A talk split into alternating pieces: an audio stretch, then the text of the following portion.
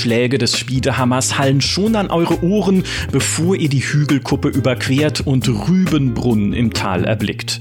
Ihr geht vorbei an Bauern, die ihre Hacken in den kargen Boden treiben, vorbei am Schmied, der fluchend ein krummes Eisenstück in die Esse stopft, vorbei an der Kapelle zum seligen Maurice, deren Priester mit verschränkten Armen auf zwei Frauen einredet, und vorbei an der Taverne, aus der ein Taugenichts torkelt und vornüber in die Pferdetränke kippt. Als ein fernes Kreischen ertönt, schnellen eure Augen gen Himmel, jenseits des Dorfes beginnen die Berge, und um ihre Gipfel kreist ja, was eigentlich? Ein Vogel? Ein Flugzeug? Leute, geht's doch zu. Bei so einem Einstieg denkt ihr doch automatisch an Fantasy, an Magie, an Drachen, obwohl ich nur ein mittelalterliches Dorf beschrieben habe. Oder vielleicht bin's doch nur ich und ich habe einfach zu viel Warcraft, The Witcher oder Skyrim gespielt. Aber für mich ist Fantasy eine Art Upgrade, ein Genre, das die Welt fantastischer macht, magischer, ein Genre, das uns, wie Tolkien mal in einem Aufsatz schrieb, verzaubert. Warum das so ist, was uns an Fantasy fasziniert, darüber wollen wir heute sprechen. Und wer könnte das besser beantworten als unser Ehrengast? Als Autor der international erfolgreichen Fantasy-Serie Die Zwerge hat er Preise angehäuft wie ein Drache güldene Schätze. Außerdem schreibt er in anderen Genres wie Horror und Space Fiction und er liebt Videospiele von der Open World eines Assassin's Creed Origins bis zu seiner sehr erfolgreichen Online-Karriere in Rainbow Six Siege. Herzlich willkommen, Markus Heitz. Jawohl, einen wunderschönen guten Tag. Ja, wundervoll, dass du bei uns bist. Freut mich sehr, mit dir heute über Fantasy reden zu können. Mein zweiter Gast hat heute eigentlich Urlaub. Doch als Jünger des Praios, Truchsess von Gondor, Veteran der vergessenen Reiche, Fettbär, Dompteur und Verschlinger der Zwerge, wollte er diesen Podcast auf gar keinen Fall verpassen. Schön, dass du da bist, Fabiano. Hallo, Frakas zum Gruße. Ausgezeichnet. Ich hätte eine Rückfrage. Schlinger der Zwerge? Hm, Moment.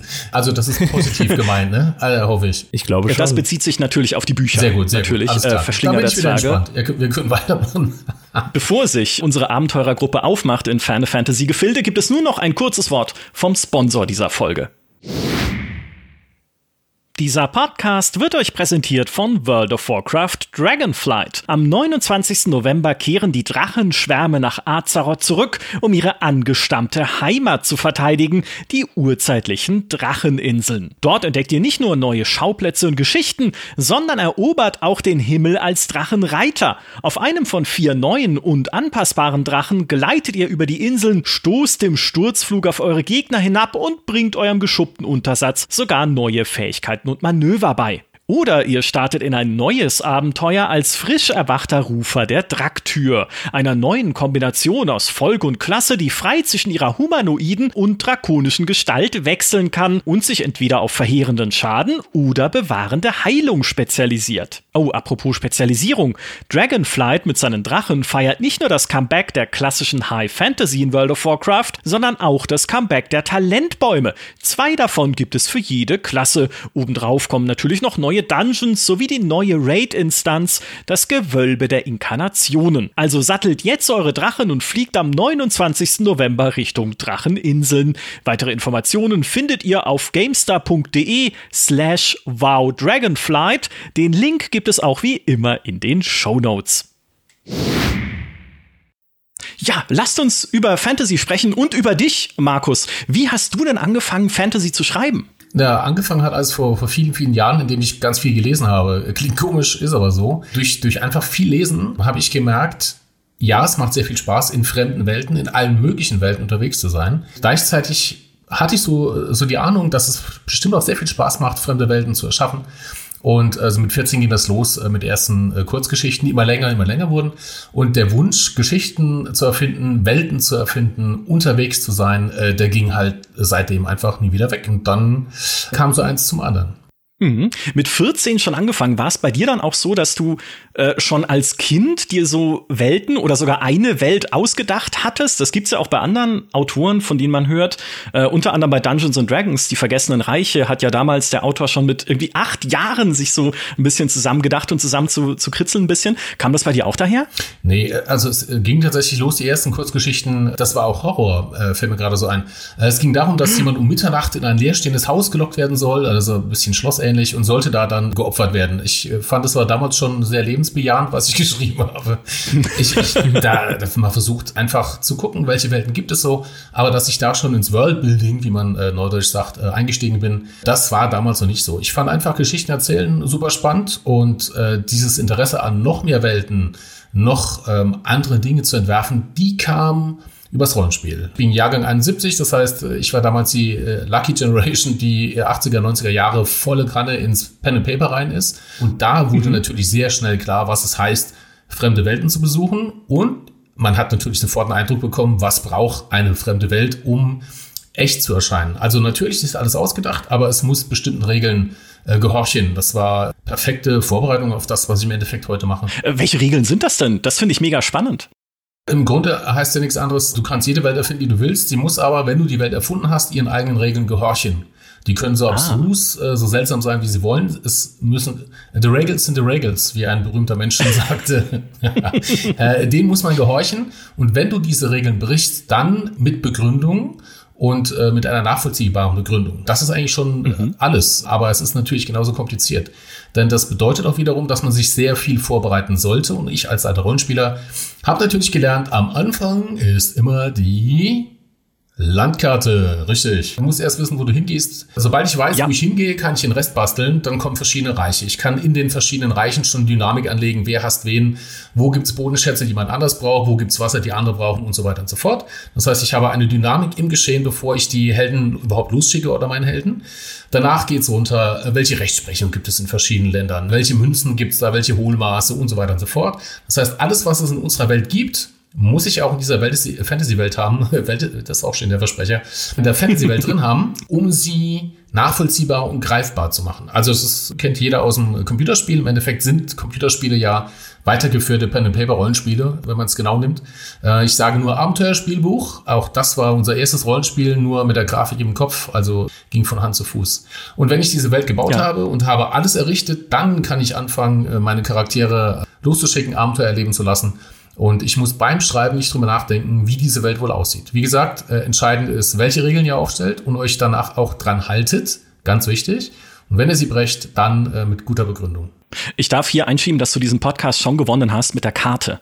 Ich habe schon mal einen Podcast darüber gemacht, was für ein Riesenfan ich bin von Karten in allen Farben und Formen. Äh, hört unseren anderen Podcast, wenn ihr genauer wissen wollt, warum. Da geht's tief rein in die Kindheit, aber das hat jetzt mit unserem Thema an der Stelle nichts zu tun. Aber Karten finde ich so wichtig. Ich habe früher selber als Kind Karten gezeichnet von Welten, die ich mir ausgedacht habe. War das bei Die Zwerge auch so? War das so ein bisschen dein erster Schritt, auch diese äh, halt die die Welt an sich zu entwerfen, so eine Karte zu zeichnen? Also auch wenn äh, Die Zwerge das erfolgreichste äh, Werke sind, äh, das es äh, von mir gibt, Angefangen hat alles mit Uldat. Uldat erschien im Jahr mhm. 2002 und war von vornherein konzipiert als Rollenspielwelt. Karten mit Reichsbeschreibung, mit tatsächlich einer Historie. Also ich hatte eine 400 äh, Jahre äh, bestehende Historie entworfen, was alles passiert ist in der Vergangenheit. Auch das ist wichtig, wenn du eine Serie anlegst, um immer wieder Rückgriffe auf die Vergangenheit machen zu können oder, oh, der Konflikt, den gibt's schon seit so und so vielen Jahren und so weiter und so fort. Und als Rollenspieler macht sowas halt einfach schlicht und ergreifend Spaß. Und auch da war der Anfang die Karte, bei Shadowrun, für die ich auch ein paar Romane geschrieben habe, brauchte ich sowas nicht zu machen, weil das war eine bestehende Welt, eine Franchise-Welt, wenn man so möchte, die die Rollenspieler natürlich kennen, äh, die da draußen jetzt zuhören. Mhm. Und bei äh, Die Zwerge gleiche Vorgehensweise. Erst die Karte, dann alles, also am Anfang natürlich erst die Idee für den Roman, die Grundidee, aber davon ausgehend erstmal die Karte basteln. Ja, da wollte ich auch gerade ein äh, bisschen einhaken, wenn ich das darf. Ich fand es immer sehr interessant bei Die Zwerge, also bei dem geborgenen Land, dass es, finde ich, von für eine Fantasy-Karte recht spannend gestaltet war, zumindest was ich so gesehen habe, weil oft sind ja Fantasy-Welten irgendwie so entworfen, dass sie ein bisschen diesen Mittelerde-Touch haben, dass sie halt irgendwo gibt's einen Küstenstreifen, irgendwo gibt's Länder, die man nicht kennt und alles hat halt diesen klaren Umriss, der von einem Meer eingerahmt ist. Und beim geborgenen Land war es ja so, dass du im Grunde ein Reich erschaffen hast, was ja komplett eingekesselt war von Gebirgen. Und das kommt ja wahrscheinlich auch daher, dass ja eben die Zwerge eine zentrale Rolle spielen. Das fand ich ja sehr interessant zu sehen, wie halt im Prinzip die Idee äh, da die Karte grundsätzlich geformt hat. Zumindest war das immer meine Vorstellung davon, warum das Land so aussieht, wie es aussieht. Genau, es hat ja äh, zwei praktische Gründe. Zum einen müssen die Zwerge ja eine wichtige Rolle haben. Also wenn es irgendwo ein Land, äh, ein, ein See, ein Meer, was auch immer gäbe, wo jeder reinkommt, dann bräuchte man ja die Durchgänge nicht. Also muss ich was äh, haben, wo die Zwerge eine tragende Rolle spielen. Und zum anderen der alte Rollenspieltrick, wenn ich ein, ein Setting habe, in dem sich alles bewegt und außenrum wird angedeutet, es gibt da noch was und da gibt es auch andere Länder und man kann Dinge noch entdecken, kann ich das später irgendwann benutzen, ohne mhm. dass ich die Landkarte jetzt sozusagen gleich ganz groß aufziehe. Also der Zoom bleibt natürlich auf dem geborgenen Land und äh, wie sich in den späteren Bänden zeigt, auch mit den Albe, gehe ich dann langsam immer weiter nach oben mit der Kamera und zeige, was es noch eben alles gibt. Also ein Riesenvorteil am Anfang, eben Leserinnen und Leser nicht überfordern mit unendlichen Möglichkeiten, sondern Fokus auf das mhm. geborgene Land, auf die Zwerge, auf das Geschehen und nach und nach wird erweitert. Wie man es am Computerspiel auch kennt, by the way. Oh ja, in der Tat. Und um nochmal kurz auf Ulda zurückzukommen, das ist einerseits sehr spannend von der Story-Prämisse her, dass eine Prophezeiung ja besagt, dass die dunkle Zeit zurückkehrt, wenn der Prinz stirbt. Oder wenn er nicht stirbt, da sind sich die Interpretationen nicht ganz einig. Also schon mal eine geile Ausgangssituation auf jeden Fall für das, äh, was danach passieren kann. Und was du gesagt hast über die Vergangenheit dieses Settings, ne, dass du so einen richtigen Zeitstrahl erstellt hast dafür, das finde ich so wahnsinnig wichtig für die Glaubwürdigkeit von Welten im Allgemeinen, aber insbesondere auch für die Glaubwürdigkeit von Fantasy-Welten, dass sie eine Vergangenheit haben. Ne, dass es alte Legenden gibt, alte Ruinen, Dinge, von denen man sich noch erzählt, die aber so halb vergessen sind, weil das so ein Setting einfach super unterfüttern kann und dir direkt halt auch wieder neue Ideen für Geschichten gibt, mit denen du deine aktuellen Charaktere konfrontieren kannst. Ja, ganz genau. Also wir kennen es ja praktisch aus unserer Welt auch. Du läufst an allen Burgen vorbei und denkst, ui, was da früher mal los war. Ja, kannst alles nachschauen. Mhm. Trotzdem gibt es eben die guten Archäologen, die heute immer noch Sachen aus den äh, Boden wühlen. Jetzt in Europa nicht vielleicht so unbedingt oder sie haben vielleicht an der falschen Stelle gesucht. Aber trotzdem buddeln die Archäologen immer wieder noch ältere Sachen aus oder vergessene Sachen oder was auch immer, was es eben wieder einen neuen Touch eben mit reinbringt. Und der Kniff an der Prophezeiung ist natürlich ein Klassiker. Äh, es gibt zwei verschiedene Lager. Die einen sagen, bringt ihn um, die anderen sagen, Gottes Willen, der darf nie sterben. Und das war das, was ich am mhm. Anfang auch sagte. Du hast automatisch eine Dynamik drin, ohne dass äh, der arme Kerl, in dem Fall Ludwig, irgendwas getan hat. Also allein nur, dass es ihn gibt und diese bösartige Prophezeiung, also die, die Auslegung, äh, bringt ja schon wieder äh, Schwung rein, ohne dass er irgendwas tut. Direkt Konflikte. Das ist wichtig. Das ist auch wichtig für einen Podcast, ne? Direkt Konflikte schüren genau. am Anfang, damit es danach kontrovers wird. Genau. Wie kam es dann zu die Zwerge? Also hast du gedacht, okay, ich baue mir noch mal eine neue Welt und warum auch gerade die Zwerge in der Hauptrolle? Was macht für dich denn die Zwerge so spannend als Figuren? Also es war ja so, dass, dass wir Rollenspiele in den 80er, 90ern und auch die Fantasy-Leserinnen und Leser, wir wurden immer so ein bisschen gedisst. Ja, ihr lest das mit den, mit den Feen und so. Also das sind Elben, die haben keine Flügel, ehrlich nicht. Und du hast keine Ahnung, geh weg. das war immer so ein bisschen unser Schicksal, wenn es hieß, was habt ihr am Wochenende gemacht, ah, wir waren im Keller und haben Rollenspiel gemacht und Blind Guardian gehört. Ja, nee, ist klar, ne? ich habe sonst keine Freunde. Das Gute ist, seit Big Bang Theory weiß jeder, was Pen and Paper ist. Vorher war das immer ellenlang auch bei Lesungen, wenn ich erklären musste, was Pen and Paper eigentlich war früher. Äh, es hat sich jetzt größtenteils erledigt, weil es ja auch online gespielt wird. Das ist ja das Schöne. Du siehst so viele Übertragungen, äh, wo Leute live äh, im Stream Pen and Paper zocken. Finde ich großartig. Also das Revival der 80er, 90er in neuer Form. Dann geschah was mhm. Anfang der 2000er, Verfilmung von Herr der Ringe. Also alles das, was die Leute früher nicht lesen wollten, weil sie mit dem Stil vielleicht Probleme hatten oder so. Also alles, was sie doof fanden, wurde visualisiert. Und auf einen Schlag hat die Fantasy einen Siegeszug äh, weltweit ja, gefeiert. Das hätte sich kein Verlag dieser Welt leisten können, so eine äh, PR-Sache. Und plötzlich mhm. war Fantasy cool. Und dann entstand natürlich auch die Nachfrage, okay, Herr der Ringe haben sie vielleicht gelesen oder angefangen, aber gesagt, was gibt's denn noch anderes? Und dann ging die Suche los nach eben jenen Völkern, die im Herr der Ringe eine wichtige Rolle spielen. Also Orks, Zwergen, Ach. Elben, äh, Trolle, alles, was eben so aufgelaufen ist. Der erste erfolgreiche Völkerroman, äh, nenne ich das jetzt mal, war in Deutschland Stan Nichols mit Die Orks. Und dann mhm. klingte bei mir das Telefon. Der Heine Verlag rief an. Da war Ulda schon erschienen und ein paar Shadowrun-Romane.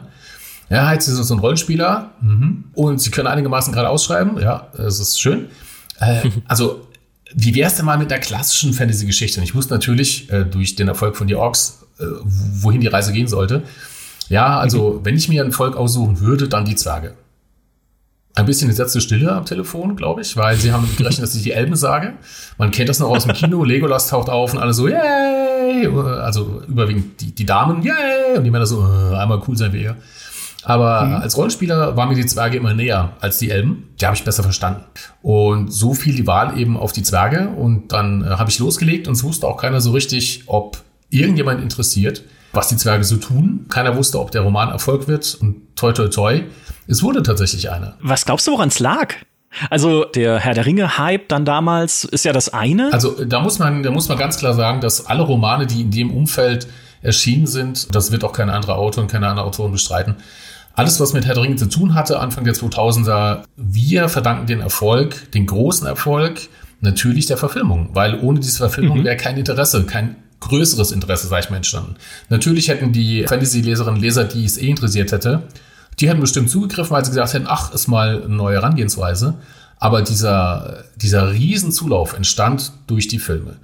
Und dass die Zwerge so viele Freunde gefunden haben, naja, also ich glaube einfach, dass die Zwerge halt schon starke Sympathieträger sind aus verschiedensten Gründen. Für mich war halt die Besonderheit bestimmte Art von Humor. Sie haben, sind ein bisschen dickköpfig, äh, sie mögen Bier, check. Also ich fand die Zwerge da schon, schon ziemlich cool. Und mhm, die Geschichte scheint die Leute auch interessiert zu haben. Also woran es jetzt lag, dass die Zwerge so erfolgreich sind, müsste man jetzt natürlich Leute fragen, die es gelesen haben. Aber das gilt aber auch genauso wie damals für die Elfen von Bernhard Henn, die Trolle von Christoph Hadebusch. Also erschienen ja einige sogenannte Völkerromane, die damals mhm. zu ihrer Zeit alle sehr erfolgreich waren. Ich meine, ich kann ja da einhaken als die Person, die es gelesen hat. Und ich war sogar, ja. ich glaube, ich bin exakt diese Zielgruppe gewesen, wirklich, weil ich habe die, also nicht alle, aber viele gelesen. Also Zwerge habe ich mhm. angefangen, mhm. Elfen von Bernhard Hennen habe ich gelesen, äh, einige Romane, die Orks von Stan Nicholson habe ich gelesen. Ich habe auch die, es gab noch mal eine andere Orks-Reihe von Michael Peinkofer, glaube ich. Michael Peinkofer, genau. Das war also praktisch die deutsche Variante sozusagen. Genau, die mochte ich sogar lieber als die von Stan Nichols, weil die mhm. äh, Orks von Stan Nichols waren sehr ungewöhnliche Orks, weil es war,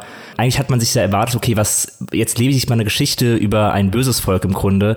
So waren die mhm. Orks aber bei Stan Nichols nicht so wirklich. Sie waren halt mehr, sie wurden halt eher anders aufgegriffen und dann halt so dargestellt, wie man sich ein typischeres Fantasy-Volk vorstellt. Und dann waren sie ja auch, ich kann mich nicht mehr genau Plot-Details erinnern, aber es war mehr eine, eine Fantasy-Geschichte, wo es auch darum ging, die Welt zu retten und so etwas.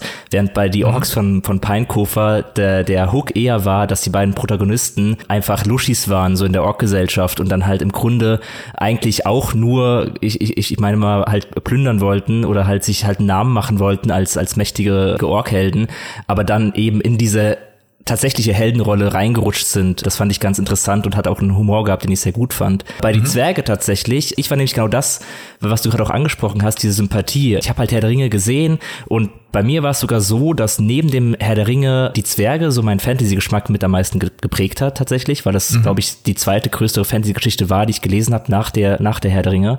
Und die Entscheidung fiel einfach auf die Zwerge, weil ich Gimli cool fand in den Filmen. Also ich fand, Gimli war äh, unterhaltsam. Ich fand es mega spannend, diesen kleinen Krieger zu haben mit seinem großen Bart und der riesigen Axt. Ähm, ich fand ihn sympathisch und ich wollte mehr über Zwerge wissen. Vor allem, weil Zwerge in den Herr der Ringe-Filmen auch so kurz kommen. Also über die Elben sieht man ja viel viel. Klar, Legolas ist cool, aber auch irgendwie stoisch und das ist auch alles etwas so mit Weichzeichner und etwas abgehoben. Das ist etwas entfernt einfach, also weit weggerückt von dem, was man halt irgendwie dann grundsätzlich als Mensch unterhaltsam findet. Und Gimli war aber irgendwie nahbar. Und äh, über die Zwerge hat man wenig gesehen. Man hat nicht den Erebor gesehen in der Herr der Ringe. Äh, man hat halt Moria gesehen, die verlassene Zwergenmine. Und das war halt auch mega spannend zu sehen. Okay, okay, das ist ein Volk, das halt irgendwie durch den Berg sich gräbt und äh, Erze schürft und Waffen baut. Und ich war auch immer so ein bisschen ein Rollenspieler, der äh, Magie nicht so gerne mochte. Also ich habe auch in PC-Rollenspielen und später dann auch bei Pen-Paper-Rollenspielen meistens ja. auf Magie verzichtet. Und ähm, Zwerge waren halt ein Volk, was Magie eher ablehnend gegenübersteht in den meisten Iterationen. Mhm. Und deswegen fand ich das einfach spannend, dieses Volk. Und da bin ich dann auch bei den Zwergen hängen geblieben und habe die, also ich habe die ersten vier Bände komplett durchgelesen. Äh, danach war bei mir dann auch irgendwann die Zeit nicht mehr da, aber ich plane das noch zu machen irgendwann. Aber die ersten vier Bände habe ich sehr gerne gelesen und das hat auch meine Meinung von den Zwergen nochmal überarbeitet. Also ich habe auch schon Artikel dazu geschrieben auf der GameStar, dass Zwerge wirklich mein liebstes Fantasy-Volk sind. Yay, die die Romane von dir haben dann haben dann sogar irgendwie gewisserweise prägen sie immer mein Bild von Zwergen. Also ich habe auch dann DSA angefangen zu spielen, wo die Zwerge schon mhm. Sehr ähnlich sind zu dem, wie du sie dargestellt hast. Aber zum Beispiel die Namensgebung ist ja bei dir anders als bei die Zwer bei bei DSA, wo dann irgendwie äh, Arambolosch Sohn des Kragosch existiert und bei dir wäre es dann mhm. eher Arambolosch Eisenhammer oder so etwas. Diese Namensgebung ja. finde ich einfach cool und äh, an die halte ich mich bis heute auch in DSA. So wie die Zwerge dargestellt sind, man muss halt wissen, wir bewegen uns in der sogenannten High Fantasy. Also äh, das wird jetzt wieder den Rahmen des Podcasts sprengen, aber allein die Fantastik zerfällt ja wieder in sich Untersparten und da gehört die Fantasy eben mit rein und die Fantasy wiederum zerfällt wieder in sich Untersparten und die mhm. High Fantasy ist eben das, was man von Tolkien kennt, der praktisch dieses Genre geprägt hat, so wie er es aufgebaut hat und da sind die Zwerge also einen gewissen Standard vorgegeben, äh, wie man sie ja. eben so kennt.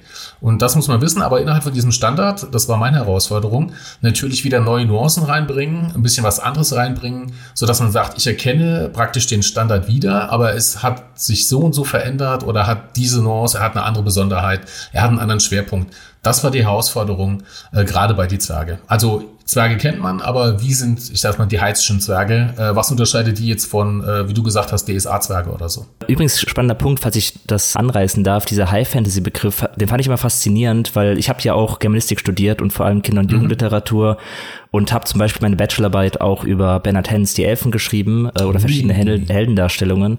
Und Aha ich fand diesen High-Fantasy-Begriff, weil es wird immer wieder angedeutet, der Herr der Ringe wäre so im Prinzip die Blaupause für die High-Fantasy. Aber es gibt ja mittlerweile, also unter High-Fantasy verstehe ich die magischste Form der Fantasy. Und das ist der Herr der Ringe ja eigentlich gar nicht, weil es ja mittlerweile ähm, Welten gibt, wie eben World of Warcraft zum Beispiel oder Warhammer oder auch, auch die Forgotten Realms von D&D, die eine viel, viel magischere Welt haben als der Herr der Ringe. Der Herr der Ringe ist ja fast schon Low Fantasy, finde ich, weil die Magie da sehr dezent gesetzt wird. Man hat halt sehr wenig Magier, es gibt ja eigentlich nur die fünf und ähm, es gibt eine, eine, ein sehr weiches Magiesystem, das gar nicht so präsent ist. So die Hobbits, da, da wirst du keine Magier finden bei den Hobbits. Die, die meisten Leute kommen nicht in Berührung mit Magie. Magie ist etwas sehr Geheimnisvolles und äh, Altes auch in der Herr der Ringe. Während zum Beispiel bei Warcraft ja alles voll ist mit Magie. Da gibt's fliegende Städte, da können irgendwelche Leute auf brennenden Pferden reiten.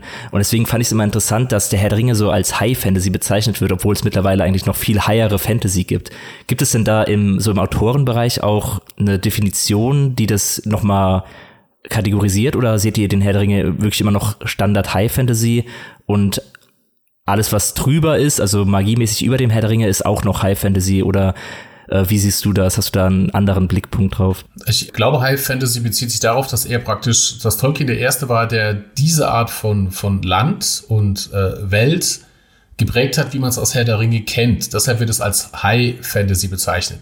Äh, mhm. Nicht vergessen, Kollege Conan, der war auch in den 30er Jahren. Also es ist nicht so, dass Tolkien der Einzige war, der damals Fantasy geschrieben hat. Es hat sich mhm. nur, ich sag mal, es haben sich wenig Leute dafür interessiert, auch äh, zu Tolkien-Zeiten. Aber gehen wir noch weiter zurück, wenn wir in das dunkel-schaurige reingehen, von Poe bis Lovecraft oder sonst jemand, äh, die hatten ja schon immer fantastische Elemente mit dabei. Deshalb glaube ich, dass die Ursprünge der Fantastik, der Fantasy im Endeffekt viel, viel weiter zurückgehen. Ich meine, äh, ich glaube, dass die Fantastik in dem Moment erfunden wurde, als die Menschen am Lagerfeuer saßen und sich gegenseitig Geschichten erzählt haben. Da hat mhm. jemand eine super Himbeere gefunden, sage ich jetzt mal. Dann hat er die nicht einfach gefunden, sondern er musste vier Säbelzahntiger besiegen und vier tollwillige Eichhörnchen. Also natürlich hat er die einfach nur gefunden, aber es ist halt geiler, wenn du eine Geschichte dazu hast. Und so kaum ja. im Laufe der Jahre Menschen fanden Mystik schon immer spannend. Das hat sie fasziniert. Und so entstanden Märchen, Sagen, Legenden. Äh, denkt an die Antike. Auch da wimmelt es von fantastischen äh, Fantasy-Elementen die wir heute alle wieder nutzen als äh, fantastische Autoren und Autoren. Aber die hatten auch da schon losgelegt. Und da wiederum hat Tolkien ja Rückgriffe gemacht und sich überall bedient, äh, von Edda bis sonst irgendwas, und hat daraus praktisch diese ganz besondere, sehr Tolkienhafte Welt gegründet, die dann eben den Begriff High Fantasy bekam. Conan mhm. ist, glaube ich, mehr so die Barbarian Fantasy. Also es gibt für alle Fantasy-Arten sozusagen inzwischen Unterbegriffe. Warcraft ist natürlich das jüngere Modell, genau wie wir jetzt mit den Elfen, die Zwerge, mit Ulda. Wir fahren alle verschiedene Modelle, aber du brauchtest die Grunderfindung dieses einen besonderen Modells, also wie beim Auto. Äh, heute gibt es natürlich immer noch Autos und sie haben aber andere Antriebe, sie sehen anders aus, sie haben ein anderes Design, aber jemand musste diese diese erste Erfindung machen. Du hast vorhin etwas ganz Spannendes erwähnt, auch was Settings angeht und was auch die Zwerge dann als Setting angeht, nämlich dieses Überlegen eines bestimmten Twists. Ne? Also eine bestimmte Art, in der dein Setting besonders ist, was deine Zwerge besonders macht. Und jetzt ist ja die Fantasy eigentlich ein Literaturgenre, in dem es sehr viel schon gibt. Ist es für dich als Autor da nicht schon ein Hindernis oder einen gewissen Druck, sich dann irgendwie was, was nochmal Neues ausdenken zu müssen oder was Neues definieren zu müssen für dein eigenes Universum? Also wir reden ja vom klassischen Erzählen. Wir reden nicht von Untersparten der Literaturwissenschaft oder der Literatur wie absurdes Theater oder so. Das heißt, Leserinnen und Leser erwarten zu Recht einen gewissen Verlauf von einer Geschichte und äh, ja. gehen davon aus, dass sie eine Geschichte erzählt bekommen, angefangen über Dreiaktstruktur und so weiter und so fort. Das geht jetzt aber zu weit. Das heißt, ich weiß ja schon, wie die Erwartungen sein werden. So, das ist der alte Trick. Kenne die Regeln und brich sie. In dem Moment ist es, kenne die Erwartungen und brich sie. Das heißt, eine Story wird aufgebaut, es wird ein Charakter aufgebaut, der aber nach der ersten Hälfte stirbt. Äh, ein Charakter, der im Anfangs, in der Anfangsszene drin ist und alle denken, oh, das ist der Held, zack, er stirbt. Also es gibt immer so mhm. kleine Tricks und Kniffe, die Story bei aller vermeintlichen Vorhersehbarkeit trotzdem unberechenbar zu machen. Und das ist natürlich die große Herausforderung, macht einen, einen höllischen, dämonischen Spaß, sowas zu basteln, weil ich genau weiß, an der Stelle denken jetzt alle Leserinnen und Leser X, aber hahaha, ich habe das vorbereitet, das wird nicht so mhm. sein. Also es ist nicht der klassische äh, er ist ein Verräter, äh, er ist tot, Jim oder sonst irgendwas, sondern es muss schon mhm. was sein, wo die Leute echt irritiert zurücklässt, also positiv äh, irritiert zurücklässt und sagt, boah, das, das hätte ich jetzt so aber nicht gedacht. Und das ist natürlich auch zu Recht eine gewisse Erwartung, wie ich finde. Zur Unterhaltung gehört das du immer überrascht wirst. Also nicht sagst, ja klar, ich weiß jetzt schon, wie es endet, das weißt du bei jedem Rosamunde Pilcher-Film, das weißt du bei den meisten Krimis, weil sie einen gewissen, äh, eine gewisse Gesetzgebung folgen des Genres. Mhm. Aber innerhalb dieser Gesetzgebung ein paar Ausbrüche zu machen, ein äh, paar andere Sachen zu machen, das ist natürlich das Salz in der Suppe.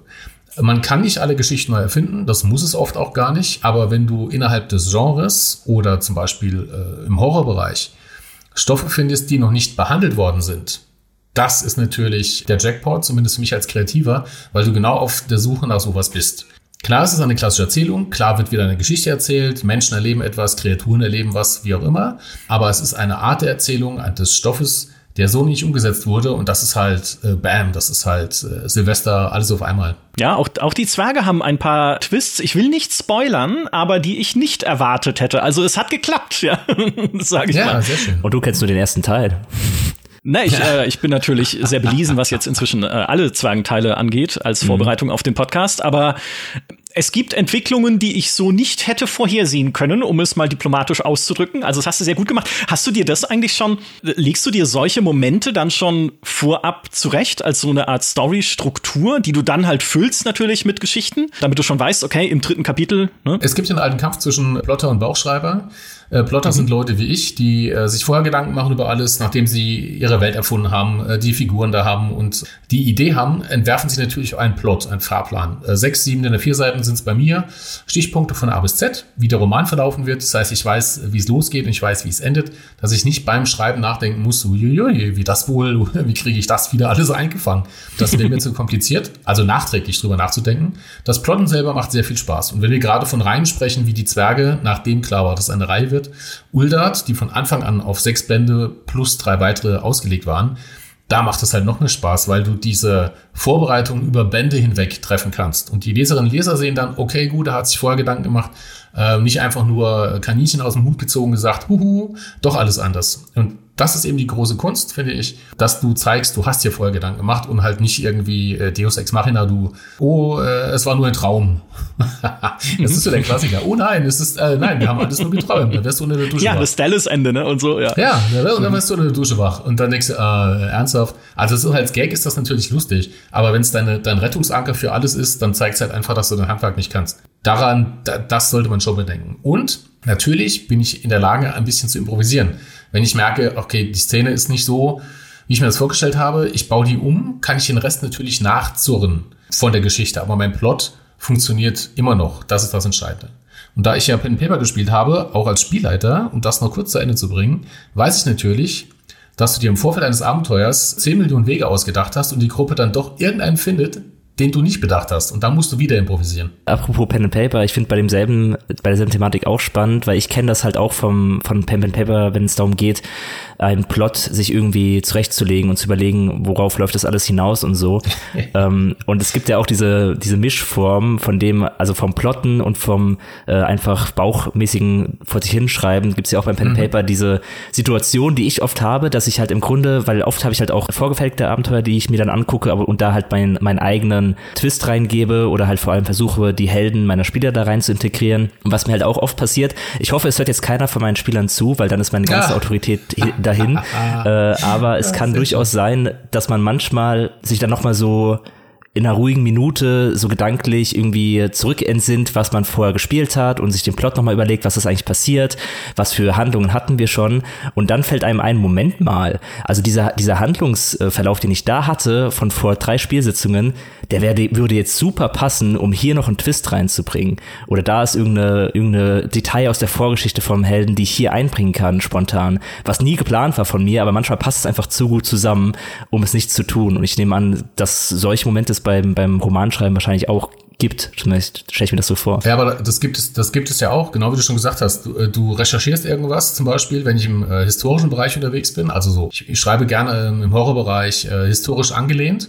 Und wenn ich da mhm. plötzlich irgendeine Quelle finde, die ich ja vorher nicht kennen konnte, aber ich habe recherchiert und plötzlich bestößt du bei der Recherche auf neue Infos, neues Material und das fügt sich dann perfekt ein, wäre ich ja saudämlich sowas nicht zu nutzen. Also äh, ja. so viel Improvisation muss man natürlich zulassen, weil es das Ganze einfach besser macht, glaubwürdiger und spannender. Das ist natürlich klar. Ähm, das wiederum zeugt ja von, von gutem Handwerk. Fabiano, du ja. als Fantasy-Fan. Ne? Ich weiß, einerseits kenne ich dich als intensiven, wenn ich es mal so bezeichnen darf, Mittelalter-Fan. Ne? Also ja. immer, wenn ich äh, etwas über ein Mittelalterspiel wissen möchte, dann gehe ich zu dir aber ich kenne dich auch als intensiven Fantasy-Fan. Wie passt denn das für dich zusammen? Weil gerade die klassische Fantasy, die wir kennen, ist ja eine Erweiterung des Mittelalters. Ne? Zumindest ja. auf technischer Ebene, wie die Welt gebaut ist, was man dort äh, vorfindet. Aber dann oben drauf gesetzt eben Magie, Mystik, Kreaturen wie Drachen und sowas.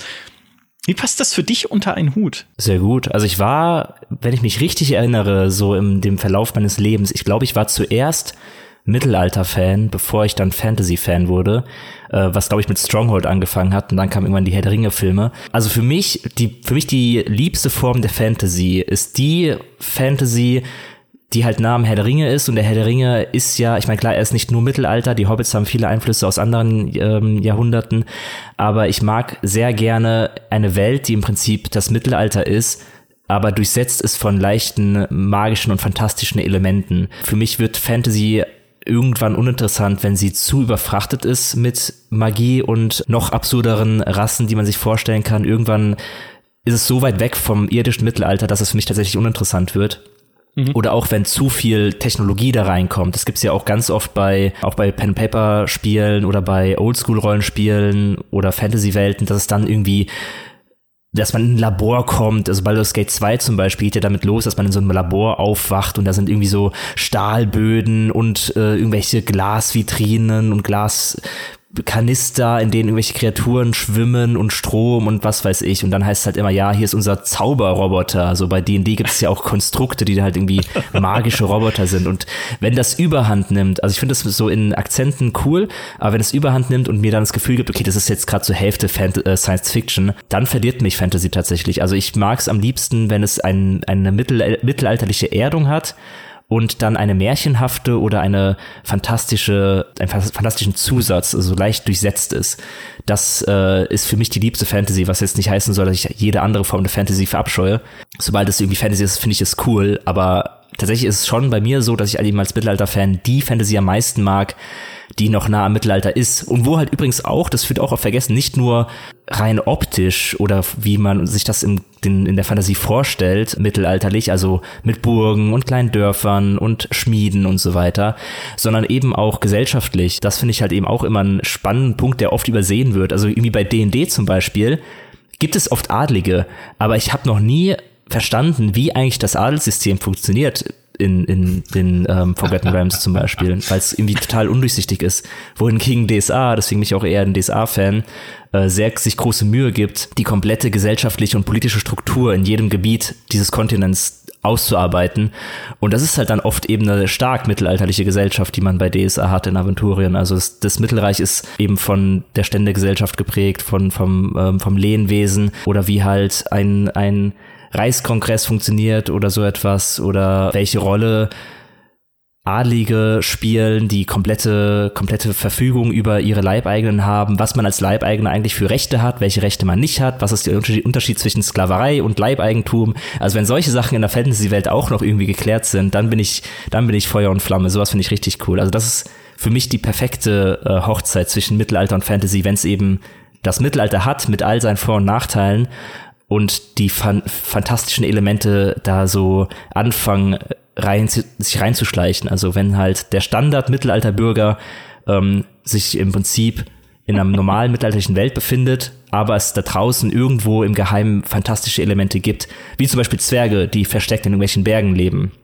Das ist für mich die liebste Fantasy-Form und die passt ja auch sehr gut zusammen. Also das ergänzt sich ja schon, finde ich. Wenn wir es zu klassisch mittelalterlich nehmen, sag mal, hast du in Sachen Technik nicht viele Möglichkeiten.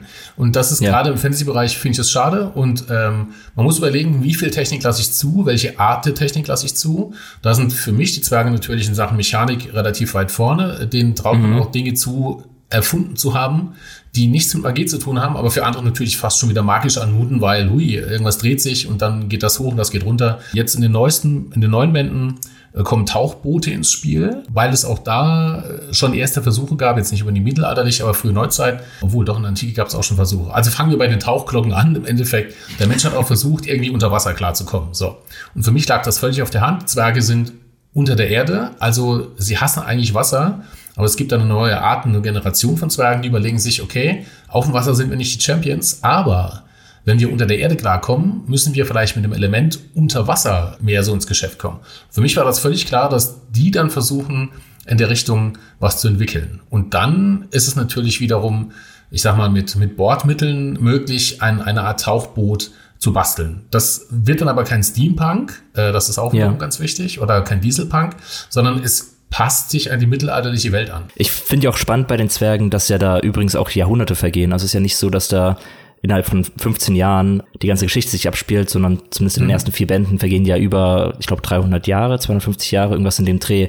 Und da finde ich es ja dann irgendwann auch nachvollziehbar, dass da irgendeine Form von technologischer Fortschritt sich einschleicht. Genau, eben selbst im Mittelalter hat sich was getan. Das ist bei der High Fantasy ja. oft so, dass sich da einfach nichts tut. Also wenn du vergleichst ja. jetzt von Ringe der Macht über äh, Herr der Ringe, wie viel Zeit da verstrichen ist, da denkst du auch, äh, das ist jetzt auch schwierig. Wie erklärst du, warum die Leute nicht auf die Idee gekommen sind, nachdem sie irgendwas beobachtet haben? So geht's ja meistens los. Menschen beobachten was und sagen, huch, warum ist das so? Äh, dass da kein Fortschritt vorhanden ist, sage ich jetzt mal so. Ja, und genau aber diese Art von auch im Universum verorteter Erklärung ist so wichtig für eine Geschichte im Allgemeinen, weil mhm. wenn ich auch denke, ich meine, das frage ich mich auch immer bei Star Wars. Warum haben die Raumschiffe ja, oh eigentlich Gott, selbst ja. in der alten Republik und dann ja. irgendwie 4000 Jahre später in der aktuellen Zeitlinie noch Knöpfe? Also, ne, alles wird mit Knöpfen bedient, statt dass sie halt coole mhm. Hologrammanzeigen oder sowas haben. Naja, weil es halt diesen technischen Fortschritt nicht gibt, weil es halt der Stil des Universums äh, nicht gebrochen wird. Auch um es wiedererkennbar zu halten, dann natürlich und so weiter und so fort.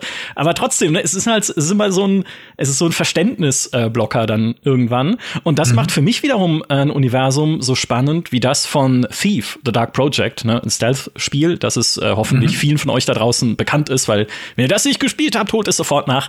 Das hat im Prinzip ja auch so eine Steampunk-mäßig angehauchte Welt, aber halt nur mit diesem einen Clan der Hamariten, der irgendwann angefangen hat, ne, weil man immer geschmiedet hat, zu merken, hey, wenn man einen Kessel Wasser irgendwie heiß macht und Dampf aufsteigt, dann kann dieser Dampf vielleicht irgendwas anderes antreiben. Also fangen wir jetzt langsam an, halt irgendwie so Kesselwerke zu bauen und sowas. Äh, da gibt's noch mhm. keine Roboter und, und Kameras und solche Sachen, die kommen dann im zweiten Teil. Das ist schon wieder vielleicht ein bisschen zu viel. Aber für mich ist es glaubwürdig, dass aus einer mittelalterlichen Welt halt sowas langsam entstehen kann, so ein technologischer genau. Fortschritt. Ja. Ja, war im echten Leben ja auch so. Also irgendwann haben die auch mal irgendwas erfunden, denke ich. Sonst hätten wir heute keine Computer. Ja, und wenn du es beschleunigen willst, kannst du es machen wie im echten Leben auch. Äh, du treibst Handel mit, mit jemand, der schon weiter ist als du. Oder du wirst halt erobert von jemand, der schon weiter ist als du. Ja, stimmt, ja, genau. Und dann. Ihr könnt euch dann aussuchen, was euch lieber ist. Aber schon bauen wir eine Welt, ne? Also, ich meine, wie schnell ja. das geht, im Prinzip, ne? Sich dann zu überlegen, ne? Das eine führt zum anderen und sich dann logisch genau. zu überlegen, was bedeutet das dann für die Welt, die ich habe. Da habe ich mal gelesen in einem Reddit-Unterforum, in dem es ums Schreiben geht und ums Worldbuilding, ein schönes Beispiel, nämlich, wenn ihr euch eine Stadt ausdenkt für euer Szenario, des, deren Einwohner die weiße Taube verehren als äh, Gottheit quasi. Und diese Stadt ist voller weißer Tauben. Dann müsst ihr auch konsequent weiterdenken, dass diese ganze Stadt eigentlich, ja, zugeschissen ist von den Tauben. Weil das ist es, was Tauben tun. Sie pupen überall hin. Ihr könntet jetzt natürlich irgendwie in so eine Deus Ex Machina Kiste greifen und sagen, die sind halt genetisch optimiert, so dass sie das nicht tun oder das sind Tauben, die über Jahrtausende hinweg äh, per Gedankenkontrolle so erzogen wurden, dass sie auf Toilette gehen oder so. Aber ihr könnt halt auch in eurem Setting bleiben und sagen, nee, dann ist das halt einfach so. Die tun das, aber das Wegräumen von Taubendreck ist eine der wichtigsten Aufgaben in dieser Stadt und in dieser Zivilisation. Es ist ein ehrenvoller Beruf, die Hinterlassenschaften eurer Gottheiten wegzuräumen, bis dahin, dass dann irgendwie einer der angesehensten Namen in dieser Stadt eigentlich bedeutet, der, der Taubendreck wegmacht. Wie wundervoll, ja, und halt so konsequent dann weiterzudenken. Holy shit, sozusagen. Jemand muss es wegtun und immer dran denken, irgendwo anders äh, wird äh, Guano hier, ne, Fledermauskot, als richtig viel teuren Dünger verkauft. Und das ist ja das Schöne, dieses Problem der Taube gibt es ja in unserer Welt ebenso, äh, in Indien die heiligen Kühe. Die Kühe sind heilig, das heißt, die dürfen überall rumstehen, wo sie wollen, stehen aber halt auch mitten in Verkehrung. Und das ist ein Riesenproblem äh, in Indien, gerade in Großstädten, äh, weil du halt die heilige Kuh nicht mal eben wegschieben, schubsen, schlagen, bemühen, wie auch immer. Äh, es sind heilige Tiere, also da hast du ein Problem und damit musst du dich arrangieren. Und da sieht man halt wieder, so merkwürdig wie es im ersten Moment auf der Fantasy-Welt aussieht, im realen Leben wirst du immer was Ähnliches finden, wo man sagt, ach guck mal, das ist ja wie, wie bei uns dort, hier oder woanders. Genau, und ich finde es ja auch so erstaunlich, wie viel Inspirationen man sich wirklich aus der, einfach aus der realen Welt holen kann, weil es einfach so viele, ja, irgendwie im weitesten Sinne fantastische Elemente gibt in unserer Welt, in der Vergangenheit, unserer Geschichte und der Historie, äh, an dem man sich dann bedienen kann, wo man dann auch wieder bei der Frage nach dem Mittelalter wäre, weil es eben da auch so viele auch wenn man nach einem Plot sucht, einfach erstaunliche Abfolgen an Ereignissen gab, ähm, aus denen sich dann tolle Geschichten stricken lassen. Ich meine, George R. R. Martin hat ja sein ganzes Game of Thrones Universum angereichert mit Ereignissen und Geschichten aus der äh, historischen Geschichte aus dem Mittelalter und was da alles für Intrigen wirklich äh, überliefert stattgefunden haben zwischen äh, verschiedenen Königshäusern und so weiter. Das finde ich halt auch sehr, sehr faszinierend, wie viel Motivation und Inspiration man sich daraus, daraus zieht, wenn man einfach sich etwas über unsere Welt erkundet, wenn man äh, Geschichte äh, sich nahe bringt. Also ich habe ganz während meines, meines Geschichtsstudiums oft gedacht, das wäre ein cooler Rollenspielplot oder ein cooler Buchroman-Ansatz. Das finde ich sehr, sehr spannend alles. Ich finde, in der fiktiven Geschichte ist es ja eigentlich immer zentral wichtig, einfach nachvollziehbare Konflikte zu haben. Und was sind denn nachvollziehbare Konflikte für uns? Naja, menschlich Konflikte. Ne? Also alles, was basiert auf, ich weiß nicht, irgendwie Rassismus, ne? irgendwie die Elfen, die wollen uns doch hier betrügen, wie in The Witcher. Oder religiösem Extremismus, ne? dass du halt wie in Wheel of Time dann so eine religiöse, fanatische Fraktion hast, die andere jagt oder Magier jagt in dem Fall und sie ablehnt. Oder halt wie in Game of Thrones, ne? oder auch wie in einem Herr der Ringe, diese Gier nach Macht, diese Versuchung, ne, erstmal, ja klar, wir könnten jetzt hier alle für das Gute zusammenarbeiten, aber nein, ich will halt erstmal den Thron. Oder hey, wäre es nicht richtig, den Ring nicht in den Vulkan zu werfen, sondern für das Gute einzusetzen, um diese Welt zu heilen, ja? Also dieses Spiel mit Versuchung und Gier, was wir auch aus dem echten Leben kennen oder was es ja auch in der echten Welt gibt, einfach, das finde ich macht diese Konflikte auch gerade in der Fantasy dann so nahbar und so, so Geschichten, denen, bei denen wir auch mitfiebern. Also ich hatte Boromir immer am besten verstanden. ja. ja, der hat gesagt, Moment mal, wir haben die Atombombe hier, Moment, was, was machen wir uns jetzt in den Kopf? Äh, wir nutzen jetzt hier die Macht, die wir haben und dann ist hier alles schicki. Weil, also ich bin mir nicht sicher, nur weil jemand sagt, wenn wir das Ding in den Vulkan schmeißen, ist das Böse besiegt. Also dafür gibt's keinen Beweis. Also die sind jetzt losgelatscht, weil der Zauberer gesagt hat, so und so, ne, müssen wir machen. Aber naja, also es hätte auch nicht funktionieren können, by the way. Also das darf man nicht vergessen. Ich interessiere mich nämlich noch sehr dafür, was Markus dazu denkt, wenn es darum geht, bei einer Geschichte oder bei einer Welt ein Magiesystem im weitesten Sinne zu entwerfen. Also ist das für dich was Herausforderndes, zum Beispiel zu entscheiden zwischen weiche Magie oder, oder harten Magiesystem? Also zur Verständnis, also weiches Magiesystem wäre zum Beispiel sowas wie Harry Potter, wo Magie irgendwie alles kann und immer wenn irgendetwas quatschig ist, dann ja, Magie ist der Grund und erklärt wird es aber nie. Während in der Königsmörderchronik von Patrick Rothfuss ein sehr regeltechnisches, physikalisches Magiesystem gibt, das sich an die gesetzten Regeln hält. Ist das was, wo du dir viel Gedanken machst oder hast du da einen konkreten Ansatz, den du dich immer wieder hingibst? Naja, also Schwarzpulver und Magie sind immer die Atombomben der Fantasy. Also da muss man überlegen, wie viel setze ich davon ein, äh, was will ich damit erreichen. Und je weniger Magie du einsetzt, desto einfacher ist es zu erklären. Wenn jeder magisch ist, wie bei Harry Potter, äh, hast du irgendwann ein Problem, warum sie zum Beispiel ein, ein Zelt haben, wenn du reingehst, das ist riesig groß, aber gleichzeitig sitzen sie dann, wenn sie Not kommen, in irgendwelche kleinen Unterkünften und drängen sich oder sonst wie. Also du musst überlegen, warum funktioniert das und warum funktioniert das nicht. Also diese, diese Regeln, von denen ich am Anfang gesprochen habe, mhm. darauf musst du achten. Je weniger Magie ich habe und es können nur bestimmte Gruppen, desto einfacher ist es, weil du dann einfach erklären kannst, boah, das ist sehr gefährlich oder das kann nicht jeder, du brauchst eine bestimmte Begabung, du musst irgendwas in dir tragen und so weiter und so fort. Das macht es natürlich einfacher und ist auch für den Verlauf des Romans, finde ich jetzt meistens spannender als, wie gesagt, es kann jeder. Oder jeder kann halt nur so ein bisschen, also heiß Wasser machen und Tee aufbrühen, aber ansonsten die richtig großen Dinger können halt nur äh, drei, vier Leute. Sonst wird's halt gleich irgendwie zu viel. Ist ja bei der Science mhm. Fiction genauso. Je mehr Technik du hast, äh, du beamst dich dahin, du hast da einen Replikator, dann überlegen halt später irgendwann Leute, na warum machen die nur irgendwas? Äh, warum verbringen die nicht einfach ihre Zeit im Holodeck und sagen, den Rest macht die Maschine? Wo ist das Problem?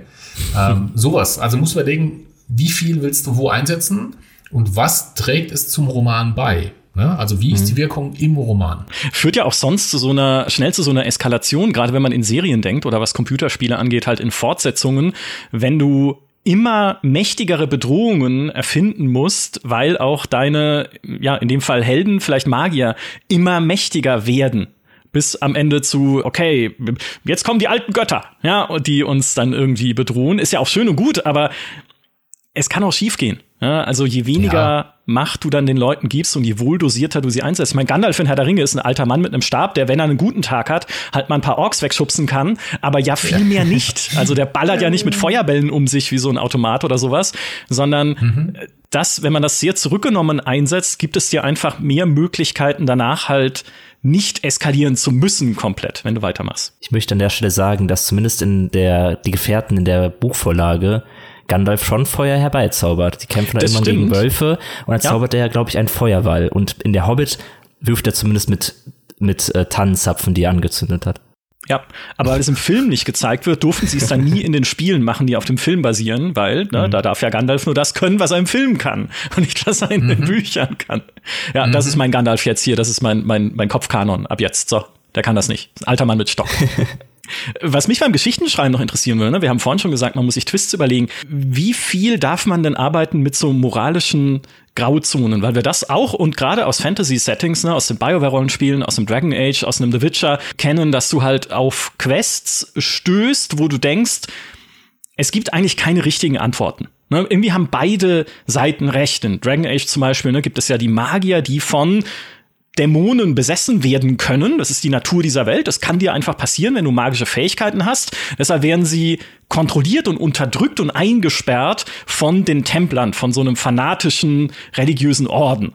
Und jetzt denkst du, okay, eigentlich ist es schon richtig, was die Templer tun, ne? weil sie versuchen ja die Welt zu beschützen vor diesen Magiern, die vielleicht zu Monstern werden können. Aber die armen Magier sind ja dann trotzdem ihr Leben lang in so einem Zauberturm eingesperrt, auch wenn sie nicht zu Dämonen werden, weil es ist nicht sicher, dass es passieren wird. Auf welcher Seite stehe ich hier eigentlich oder wie kann ich mich ja eigentlich richtig entscheiden? Es gibt keine in dem Fall richtige Antwort. Kennst du das auch ein bisschen von dir, äh, Markus, beim Geschichtenschreiben, dass du überlegst, auf solche Twists auch zu kommen? Mir macht sowas sehr Spaß. Äh, je grauer oder je, je vertragter die Situation, äh, was immer dran denken, sind ja unmoralische Maßstäbe. Ja, also wir gehen ja immer davon aus, wenn du es liest, liest du es ja als, als moderner Mensch. Ich glaube, je nachdem, mhm. wann du gelebt hast, hättest du natürlich ganz anders entschieden. Und wenn du in einer anderen Welt unterwegs bist, als Charakter XY, entscheidest du ja nochmal anders, weil du da von vielen Dingen geprägt wirst. Sei es jetzt vom Stand, über den wir vorhin gesprochen haben, über deine eigene Bildung, über deine, äh, so wie du aufgewachsen bist. Also dieses wie würde ich entscheiden, aber wie entscheidet die Figur, ist nochmal ein gravierender Unterschied. Deshalb hat mir das auch so viel Spaß gemacht, die Serie über die Albe zu schreiben. Und auch da wird es weitergehen in zwei mhm. Jahren. Eine Serie, die Albe, die praktisch, das sind die, die bösen Elben, aber mit viel Kunstsinn und Bösartigkeit aus, äh, aus die Zwerge. Es gibt eine Serie, die spielt aus deren Sicht, also warum sie das Geborgenland angegriffen haben und wie sie vorgehen und welche Einstellungen sie haben.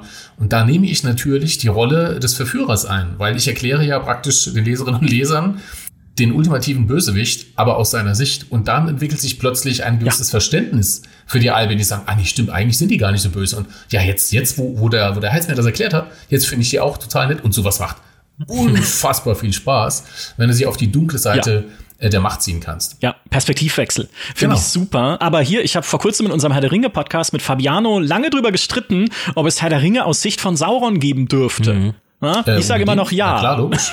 Also aus Autorensicht, aus ja? Autorensicht muss ich natürlich sagen, unbedingt. Ja. ja, bei, ich, bei Herr der Ringe hatte ich aber die Argumentation, dass ich da noch mal etwas anders dran hänge. Ich finde es ich find's zumindest beim Herr der Ringe immer ein bisschen schwierig, weil ich halt gewisserweise glaube, dass diese Geschichte und die Welt auch dadurch funktioniert, dass es halt eben ein, ein ein Feind gibt. Also es gibt ein, ein, ein klares Böses. Und ich habe ja auch gesagt, ich wäre dafür, etwas aus der Sicht von Sauron zu zeigen. Ich wäre nicht dafür, dass dann der Versuch unternommen wird, das zu rechtfertigen, was die Orks und, und Sauron tun. Weil ich glaube, dann irgendwann kommt man in sehr schwierige erzählerische Probleme. Ich meine, klar, es kann einen Grund dafür geben, bei den Albe jetzt zum Beispiel auch. Aber letztlich sollte die Antwort vielleicht nicht unbedingt sein, dass sie ja recht hatten mit dem, was sie tun, weil letztlich ist Sauron das Böse auf der anderen Seite und äh, da wird man halt dann zu sehr vielleicht in Versuchung geführt, es ihn zu grau zu zeichnen. Äh, das war eben meine, meine Befürchtung bei der Angelegenheit. Bei den Alben übrigens, die habe ich auch gelesen, fand ich auch sehr spannend tatsächlich. Also den, den ersten Teil der Romanreihe habe ich gelesen, wie du mhm. halt echt versucht hast, ein Volk darzustellen, von dem man weiß, dass sie mit Blut auf Menschenhaut malen. Das ist eine, mhm. eine sehr interessante äh, Ansatz gewesen. Äh, fand ich auch sehr spannend, den, den Blickwinkel von, von den Alben. Also das, das fand ich in diesem Fall tatsächlich nicht überflüssig oder so, sondern ich fand die, diese Seite mal mhm. zu sehen sehr, sehr interessant, ja. Also Fun Fact, deshalb ist auch äh, mein Lieblingscharakter in jetzt Die Ringe der Macht, dieser Ada, also der Typ, der die Orks anführt, ja. weil ich finde ihn großartig. Er ist der einzige, weil du von meintest, das Böse muss das Böse bleiben, er ist der einzige Charakter, der zwar böse ist, aber genau erklärt, warum es nicht böse ist, was er vorhat, also zumindest was er bisher argumentiert hat. Er kümmert mhm. sich um die Orks, er leidet mit ihnen, er sagt, wir wollen auch irgendwo leben. Äh, also den kann ich, der ist richtig, richtig gut gelungen, auch wenn er nicht im Original drin ist, soweit ich weiß. Aber ich fand den Charakter unfassbar gut, unfassbar vielschichtig, äh, unfassbar vielschichtig, weil alle anderen sind halt immer so, die haben nur eine Seite und deshalb fand ich den großartig. Ja, das stimmt. Ada mochte ich auch sehr gerne. Es ist ein, ja. ist ein schwieriges Verhältnis, was ich dazu habe zu, zu Herr der Ringe und wie gut man oder wie detailreich man die böse Seite darstellt. Vor allem die Orks. Ich, aber den Ada-Charakter fand ich, also es stimmt ja, was du sagst. Wenn man die andere Seite, die böse Seite, etwas genauer darstellt und ihre Beweggründe beleuchtet, dann werden sie immer interessanter und spannender. Da, dagegen äh, möchte ich gar keinen Einspruch erheben. Äh, wir reden nicht von Sauron. Nee. Genau, wir reden auch nicht von Psychopathen, die einfach nur böse sind ja. oder die äh, ja. irgendwie eine Störung vorliegen haben, die sie einfach nur böse sein lässt. Also wir reden nicht von Texas Chainsaw Massacre oder was auch immer, also hau Hauptsache gemetzelt, sondern ja. Bösewichte, die einen Grund haben, aus ihrer Sicht einen nachvollziehbaren Grund, ähm, Dinge zu tun, die auf den ersten Blick merkwürdig erscheinen. Das, sowas finde ich halt großartig. Ja, ich bin auch sehr gespannt, wie es, wie es dabei Rings of Power weitergeht äh, ja. wie da es sich abspielt, wenn Sauron nach Mordor zurückkommt und dann wahrscheinlich einen Konflikt hat mit diesem Ada. Aber das, das führt vielleicht ein bisschen weiter weg von unserem Gespräch hier. Aber ja, das ist eine, ja, ja. eine interessante Perspektive auf jeden Fall ähm, auf die Darstellung von der Gegenseite in einer Fantasy-Welt, die ja dadurch, dass Herr der Ringe eben das prägendste Medium war, noch immer ein bisschen darauf setzt, dass es eine eindeutig böse Seite gibt, wenn es nicht gerade Game of Thrones ist und selbst da gibt es ja die, die White Walker, die ja im Norden irgendwie anmarschiert kommen und offensichtlich nicht, nichts Gutes wollen für den Rest der Welt. Genau. Spoiler? Ja. ja, das sieht man direkt am Anfang, okay. Ja. Äh, passt.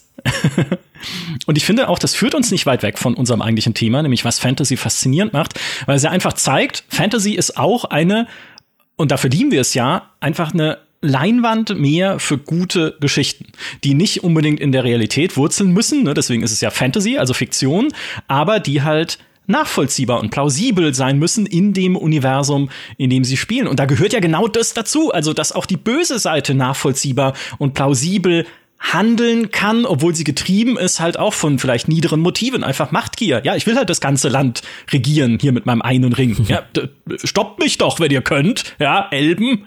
Aber ja, das zumindest zu verstehen und so ein bisschen erzählt zu bekommen, finde ich halt auch wiederum enorm mächtig für die Glaubwürdigkeit äh, von so einem Setting.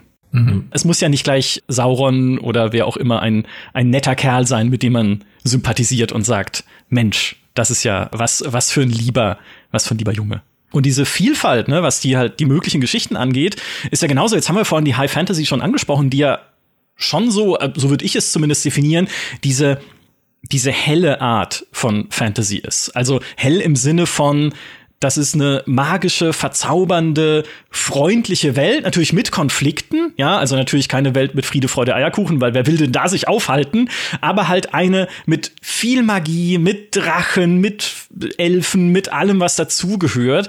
Und auf der anderen Seite aber dann halt sowas wie Dark Fantasy, was einfach so ein, so ein Dreckloch ist, wo alle fürchterlich sind. Wie halt in einem The Witcher-Setting. Vielleicht in The Witcher 3 noch mit Abstrichen. Also fand, da waren die Geschichten und die, die Konsequenzen aus deinen Quests halt nicht mehr so gravierend wie zum Beispiel noch im ersten The Witcher. Aber schon, dass dich halt Fantasy auch in so ein Universum werfen kann, wo es durchaus Magie gibt, wo aber auch wieder es keine richtigen und guten Dinge gibt. Ne? Gerade Geralt in The Witcher 1 kann sich auch nicht entscheiden zwischen gut und böse, sondern zwischen zwei Übeln und dann bleibt es am Ende dir überlassen oder halt deinem Charakter überlassen, welches von beiden du wählst. Und das ist auch wieder super, dass es halt einfach so unterschiedliche Spielarten von Fantasy gibt. Ja, das gab es in der Literatur auch schon relativ früh. Also wer jetzt zum Beispiel seinen Conan auch gelesen hat und nicht nur mit Arnie gesehen hat oder äh, Kane, die Bücher von Kane kennt oder Elric. In den Elric-Büchern ist nichts nett, friedlich und freundlich. Also diese Grim and Gritty, diese Dark Fantasy, diese dunkle Seite der Fantastik gab es auch schon relativ äh, früh, sage ich jetzt mal, Literatur, wo es nicht nur darum ging, dass äh, die Sonne scheint und die Vögelchen durch die Gegend fliegen, man muss einen Drachen bezwingen. Da gab es auch schon gleich ganz andere äh, dunklere Kandidaten, was ich gar nicht schlecht finde, was aber oft vergessen wird. Ja, die Fantasy ist ja auch sehr verwandt mit dem Horror tatsächlich. Also es war ja schon, mhm. wenn man die Fantasy noch weiter nach hinten denkt, dann kommt man ja auch irgendwann in gewisser Weise zur, zur Romantik und da wurde dann auch schnell irgendwann die andere Seite ja. der Romantik gezeigt mit Frankenstein, Mary Shelley, also auch das gehört genau, ja mit dazu. Ja. Das sind so auch so ein bisschen Vorläufer, deshalb hatte ich vorhin kurz äh, Poe und Lovecraft erwähnt. Diese Schauerromantik, diese Schauermärchen, diese, eigentlich sind es drei Verwandte, glaube ich, die Space Fiction oder Science Fiction, äh, Fantasy und Horror, die tauschen sich ja auch, was Motive angeht intern schon sehr aus. Und man sieht es ja auch in Computerspielen, dass da auch sehr viel Austausch stattfindet von den verschiedenen Genres. Was, was gut ist. Ich finde sowas immer ganz spannend. Ja. Ja, und du hast dann eben auch Spiele wie Tyranny, zum Beispiel, das dich ja gewissermaßen zu sowas macht wie Saurons Mund, ne, zum Handlanger des Bösen, der äh, oder zum Statthalter, der vor Ort in einer unterjochten Welt entscheiden muss, was passiert. Ne, sollen die Leute verschanzen sich in den Höhlen und rebellieren gegen unsere Herrschaft. Was tun wir denn? Ja, nehmt ihnen das Essen weg oder äh, flutet die Höhlen mit Gift oder wie auch immer, weiß ich genau äh, mehr, welche welche Wahl man dann im Spiel hat. Aber da auch wieder ne, dieser dieser Perspektivwechsel, dieses Aufladen, auch wieder mit Konflikten, mit moralischen, wo du denkst, okay, wie würde ich denn jetzt wie würde Saurons Mund denn jetzt in dieser äh, Szene handeln? Einfach eine, eine schöne Erzählkunst. Die böse Seite von, von Fantasy, also zu sagen, wir versuchen Fantasy in Form eines Rollenspiels auf der anderen Seite aber darzustellen, ist oft gar nicht so leicht, wie man denkt. Also es ist, also ich rede da jetzt über, auch wieder über Pen Paper, da gab es schon einige Versuche bei uns in den Runden, zu sagen, ja, lass doch mal eine wirklich böse Gruppe spielen.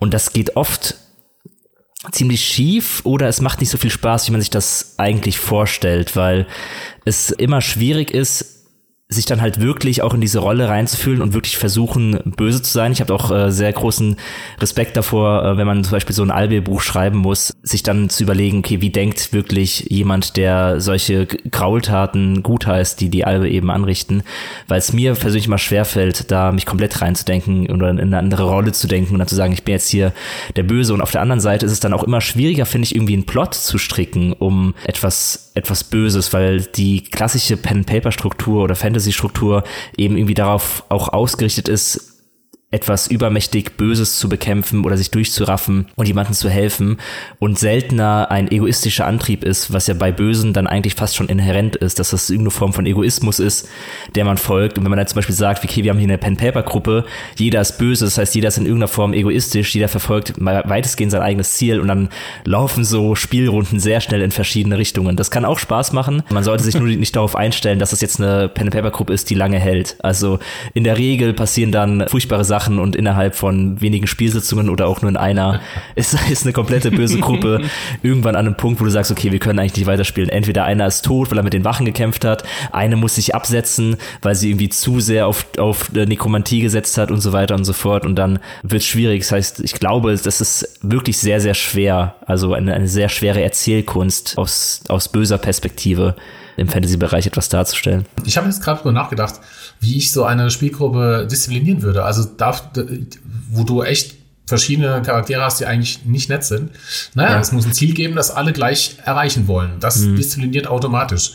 Das kann auch sein, dass sie was total Nettes machen sollen, weil ihre finale Auswirkung dann wiederum verheerend und gut für sie ist. Aber natürlich können sie ein Dorf retten. Natürlich können sie irgendwas total Nettes machen, was nett aussieht. Aber in Wahrheit sammeln sie dann irgendein Puzzleteil ein von irgendeinem äh, größeren Übel oder so. Und dann werden die natürlich zusammenarbeiten. Das zwischendurch unappetitliche Dinge passieren, ist natürlich, ist natürlich klar.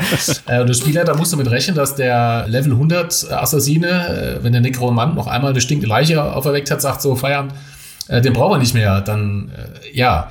Aber ich glaube, dass du sie so hinkriegen würdest. Aber das ist natürlich, ja. ich mag solche Herausforderungen. Deshalb gehe ich ja. ja. auch praktisch in solche Themen rein, zu überlegen, wie kriege ich das hin, dass es nicht so einseitig ist, dass alle nach 20 äh, Seiten das Buch zuklammern und sagen, nee, das will ich gar nicht wissen. Ja, ich glaube, bei, der, bei den Runden, die ich erlebt habe, war es auch oft so, dass dann im Grunde die Leute sich darauf eingestellt haben, okay, ich bin jetzt böse. Also ist ja. ihr erster Impuls auch, irgendwie was Böses zu machen. So, du kommst an einem Gehöft vorbei, da lebt eine Familie und er sagt, okay, jetzt zünde ich das Gehöft an und entführe die Kinder und mach noch schlimmere Sachen mit den Eltern. Wenn du ein Ork bist, dann ergibt das ja Sinn, weil du machst ja sonst nichts anderes. Aber wenn du natürlich ein, ein Spieler mit IQ bist, ein Bösewicht mit IQ, dann denkst du, ja. ich lass das Ding stehen, vielleicht kann ich auf dem Rückweg noch irgendwie, also deshalb ist der Ansatz ja klar. Ja.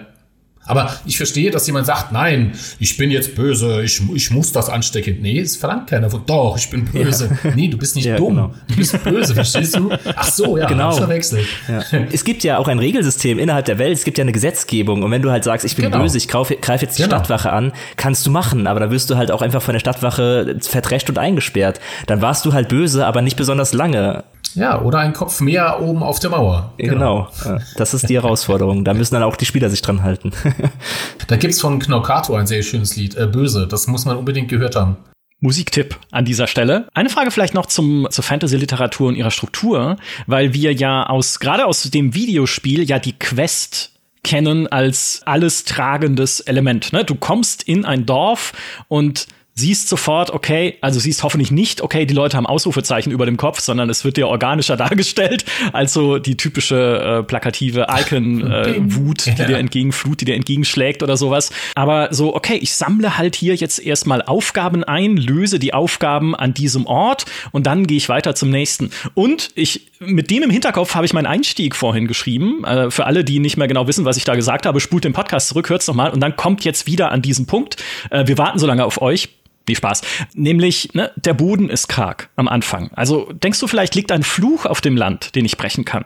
Der Schmied, der Fluchende, arbeitet er mit minderwertigem Eisen, weil sich niemand mehr in die nahe Mine traut. Worüber streitet der Priester mit den Frauen? Kann ich mich da einmischen? Ist das eine wichtige Geschichte? Und äh, kann ich dem gestürzten Säufer helfen, um dann vielleicht irgendwelche Informationen zu bekommen? Und dann hat natürlich noch was auch immer am Horizont um die Berge kreist. Ne, dass du automatisch, und so, so denke ich inzwischen tatsächlich als durch Computerspiele konditionierter Mensch, Mensch, dass du automatisch denkst, okay, es ist so Quest Hub nach Quest Hub eine Geschichte, wenn ich sie spiele. Wie sind es für dich als Autor? Ich habe auch schon Thesen gelesen, dass das inzwischen diese Struktur auch Eingang gefunden hat in die Fantasy-Literatur. Geht dir das auch ein bisschen so, gerade als jemand, der auch spielt? Es ist ja umgekehrt, mhm. dass die äh, Computerspiele natürlich von der klassischen Erzählstruktur leben. Es gibt die klassische Erzählstruktur, es gibt die, die Tragstruktur, es gibt den Questaufbau, es gibt die Hero's Journey, also da praktisch alles was, was in Geschichten, Computergeschichten erzählt wird, folgt ja praktisch der Heldenreise. Das war's. Das war, das war der, der Begriff, den ich gesucht mhm. habe. Die klassische Heldenreise erzählt eben eine Story und da gibt's bestimmte Plotpoints, bestimmte Wendepunkte, die eingehalten werden müssen. Disney arbeitet zu 100 Prozent äh, nach der Heldenreise. Du siehst genau, da ist der Held, da ist seine Welt, dann geschieht was Schlimmes, dann will er aber nicht der Held sein, dann geschieht wieder was Schlimmes, dann trifft er seinen alten Lehrer, Huch, Star Wars, sowas komisches. Also diese, diese klassische Erzählstruktur im Film, im Buch ist auch im Game mit drin, wenn wir von klassischem Erzählen sprechen. Und das äh, ist ja was Gutes. Ich meine, wie gesagt, es arbeiten alle damit, alle wissen, was passiert. Also wir haben ein einheitliches Regelwerk und dann kommen wir wieder zu einem Punkt, wenn du die Regeln brichst, musst du es clever machen und ähm, erklären, warum du das tust. Auch das finden Leserinnen und Leser übrigens ziemlich lustig, wenn du äh, denkst, äh, ach, okay, der muss jetzt das und das tun, muss ihn da und da retten und dann stirbt der Charakter, äh, dann explodiert die Welt äh, oder was auch immer. Überraschen.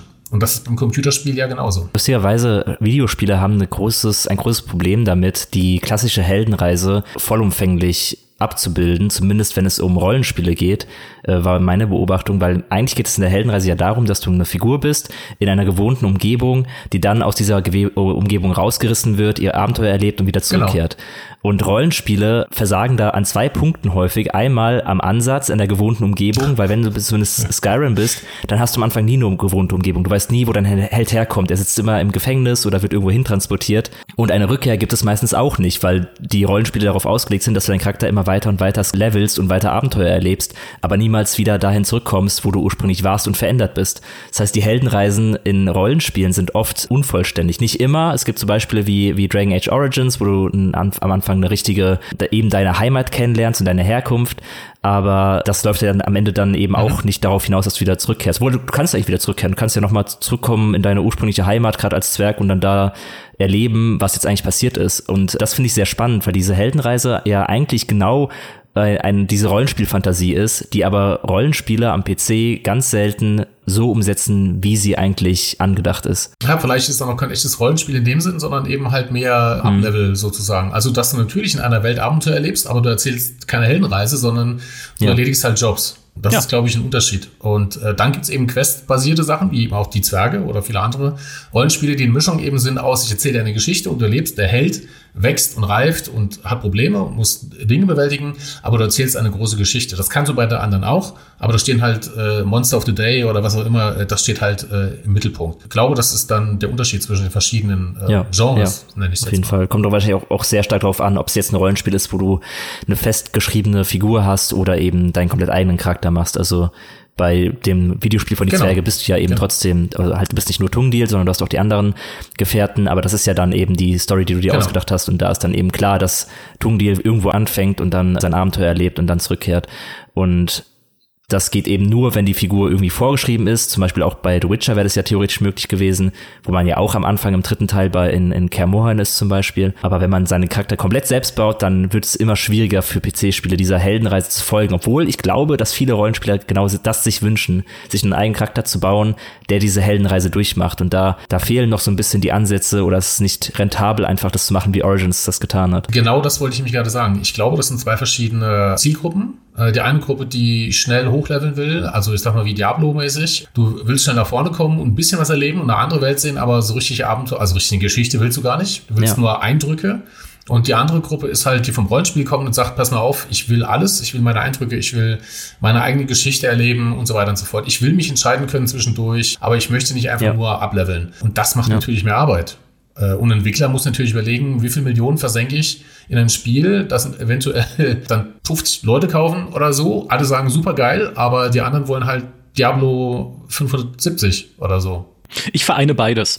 Ich kann an dieser Stelle nicht in Worten ausdrücken, wie sehr ich Diablo liebe und das ganze Loot sammeln, aufleveln und Dark Fantasy drumrum. Ja, also es ist ja auch dieses Engel gegen Hölle-Setting, was einfach so schön gritty und dunkel und es gibt wenig Hoffnung und die Welt ist eh verdorben und sowas. Also, ah, damit kriegst du mich immer. Aber genauso liebe ich natürlich das klassische Rollenspiel. Ne? Also Entscheidungen zu haben. Aber das ist lustig, weil äh, Diablo ist komplett an mir abgeprallt, ah. ähm, weil ich gedacht habe, oh Leute, noch so ein Ding, ach nee, dafür. Ich, ich habe lange gebraucht, bis ich Assassin's Creed gefunden habe und bin ein Riesenfan von diesen Origins, weil ich finde, das finde ich großartig. Mhm. Diese Mischung aus Geschichte, du kannst deine Open World, du kannst stundenlang irgendwelche Pyramiden gucken. Ich habe auch die Erweiterung gespielt. Äh, das, das finde ich, also Origins ist, ist, ist großartig, weil es eben auch eine Mischung ist aus, aus beiden. Du kriegst eine Geschichte erzählt. Jetzt, du musst keinen Charakter jetzt nicht in dem Sinne in, der Welt steuern oder so, aber das fand ich großartig. Ja. Witcher 3 ist natürlich auch gut. Hand aufs Herz bei Origins und bei Assassin's Creed.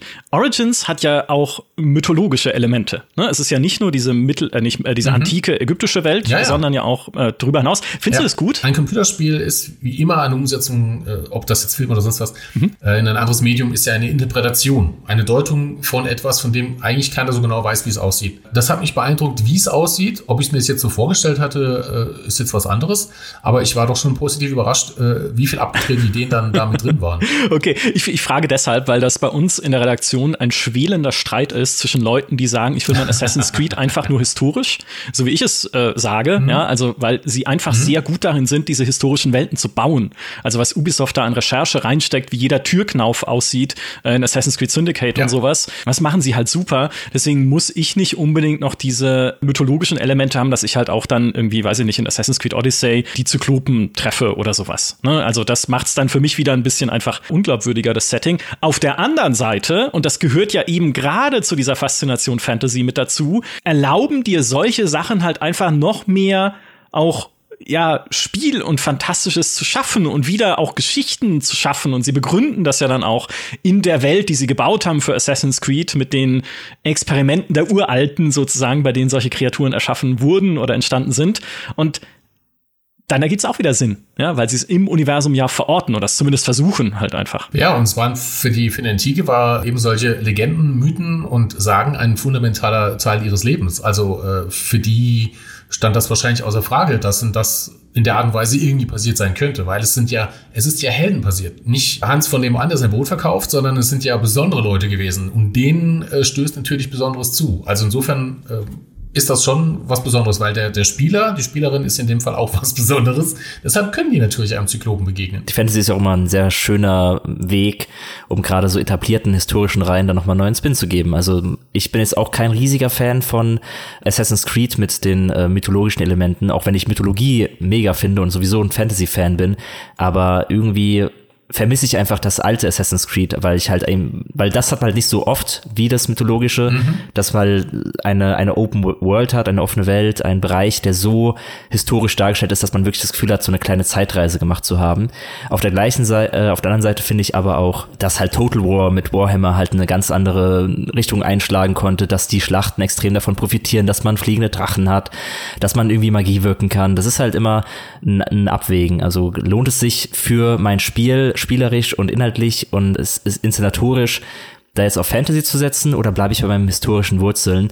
Ich wünsche mir, dass immer beides möglich ist, dass, dass Serien, die ursprünglich auch mal historisch waren, in die Fantasy abdriften können, aber dann auch wieder äh, zur, zur Geschichte zurückfinden. Das wäre für mich eine perfekte Welt. Was ja auch Assassin's Creed jetzt wieder so ein bisschen macht. Sie haben jetzt einen neuen Teil angekündigt, der wieder mehr sein soll wie das erste Assassin's Creed. Also dann bin ich eigentlich am glücklichsten, so wenn man beides kann. Ich bin gespannt, wenn das mit Japan wirklich kommt. Ich habe Ghost of Tsushima gespielt mit allen Erweiterungen. Das ist halt mm, geiler Scheiß, mm. muss man einfach mal sagen. Das hat richtig viel Spaß gemacht und da Allerdings. werden sie oft dran gemessen, wenn sie das wirklich bringen mit dem Japan, äh, mit dem feudalistischen Japan. Ja. Äh, ich habe nur kurz nachgedacht, äh, kurz nachgedacht über, über Mythologie äh, und, und, da ist ja eigentlich die perfekte Verschmelzung von Mythologie, Fantasy, Technik und allem möglichen Warhammer 40k.